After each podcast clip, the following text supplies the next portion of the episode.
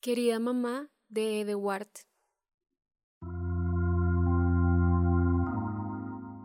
Querida mamá, va la tercera vez que te escribo esta carta. La primera carta no me gustó y perdí la segunda.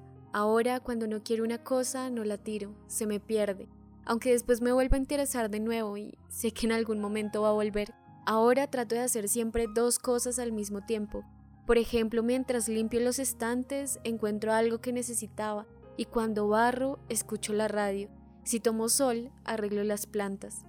Tanta bronca que me daba cuando vos me decías, de paso hace tal cosa, y yo no quería hacer nada de paso para no perder la idea de la actividad fundamental.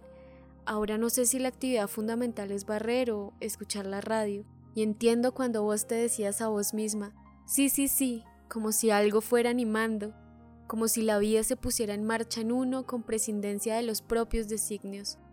Aunque también no creas, trato de tirar todo lo que me sobra, junto tantos papeles y pruebas de los alumnos, porque ahora, desde que estamos en democracia, trabajo en la universidad. Pero vos te fuiste antes de la democracia y fue así. Los militares pelearon contra Inglaterra, ocuparon las Malvinas y se vino toda la flota inglesa contra nosotros. Perdimos la guerra, los militares quedaron desprestigiados y se tuvieron que ir del poder. Después gobernó Alfonsín, que se tuvo que ir antes de tiempo por la situación económica. A la mañana las cosas tenían un precio y a la tarde otro. Ahora gobierna Menem. No sé si lo tenés presente. Parecemos meados por los elefantes marinos. La situación económica es mala, pero yo me arreglo. No vivo más en el departamento de Gascón. Me mudé a uno con un gran balcón, puse muchas plantas y tengo una enramada que yo llamo la parra. Bueno, eso te quería contar. Me olvidé de barrer las hojas del balcón. Se tapó la rejilla y se me inundó toda la casa. Puse un montón de pruebas viejas de los alumnos y cartones para parar el agua, pero es de lo más solapado e incontenible, llegó hasta el ascensor. Ahora no me sucede más eso, ni tengo una sola cucaracha porque me he vuelto muy limpia. A veces lavo ropa para no fumar tanto y también corrijo pruebas porque mientras se corrige no se gasta plata. Cuando llega fin de mes empiezo a buscar automáticamente una plata que escondí en un libro y que jamás encontré pero eso pasa solo dos o tres días. Hubo tiempos peores con los militares. Una vez éramos siete para comer y entre todos solo teníamos plata para comprar harina y una lata de tomate. Luis, el marido de Lea, el artesano, amasó tallarines por primera vez en su vida. Organizó el corte de esos fideos, trabajamos en serie y comimos lo más de bien. Mamá, tengo un gato que se llama Andrés, Marabú, Micho y Catito. Es precioso, blanco, gris y dorado. Le doy pescado para el brillo del pelo, araña una alfombra que no conoces, me araña los vaqueros y de tarde en tarde un poco a mí.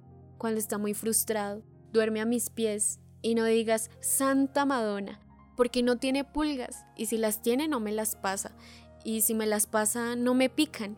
Come en los platos de porcelana que vos me dejaste y que cuidados para las grandes ocasiones pero a mí me parece bien y solo veo el asunto un poco raro cuando alguien me lo señala y para que no crean que estoy un poco loca, me prometo comprar un plato de gato, pero después me olvido. Todavía guardo copitas de cristal, pero se me fueron rompiendo en diversos festejos y porque sí no más. De los juegos de té no quedan restos. El chino tuve que venderlo un verano para pagar impuestos. Una vez le vendí un plato de porcelana a un gitano los manteles de hilo se los regalé a las primas. Tenía razón. Yo no soy para manteles de hilo y aparte ahora vienen unos lavables de tela sintética, todos de colores, baratos.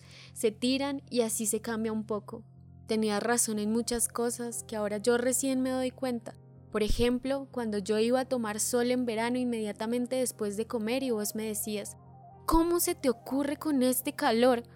Yo también pienso ahora en cómo se me ocurría porque ahora después de comer, cuando puedo, duermo la siesta. Tenía razón en que la siesta es algo hermoso y también tenía razón cuando yo te pedía que echaras a esa señora que en vez de limpiar la casa la ensuciaba y vos no querías y decías, déjala que se quede acá, la de patadas que va a recibir si sale a la calle.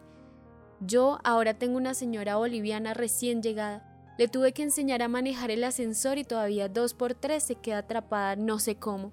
Si encuentra la tapa de un envase que ya no existe, ella se la pone como sombrerito a otro envase y arma como un adorno al pedo. Me da un poco de rabia, Pero por otra parte me encanta ver la mano de otro en la casa, innovaciones, formas de orden distintas. ¿Cómo me gustaría, mamá, que te vinieras a sentar debajo de la parra con tu bastón? Jamás te pelearía por nada, como cuando vos cobrabas y te comprabas un oporto y un paquete de caramelos.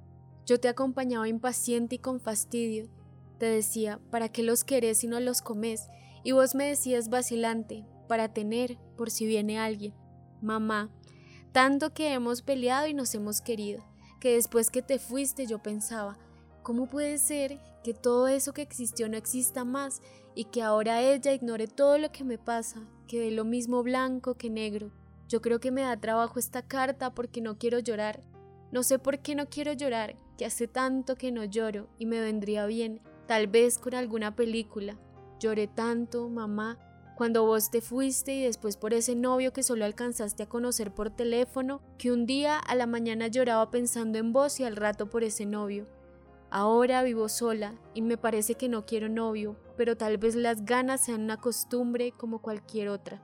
Y hablando de ganas, porque a mí se me dispersan, las postergo y las dejo pasar, te quería pedir una cosa.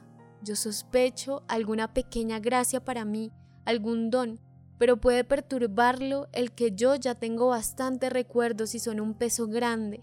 Te pediría que vos, que eras creyente, encomiendes a Dios tus recuerdos, así yo me hago cargo solo de los míos, así más liviana podré recibir esa gracia. Tu hija que tanto trabajo te ha dado, pero que también te ha querido mucho.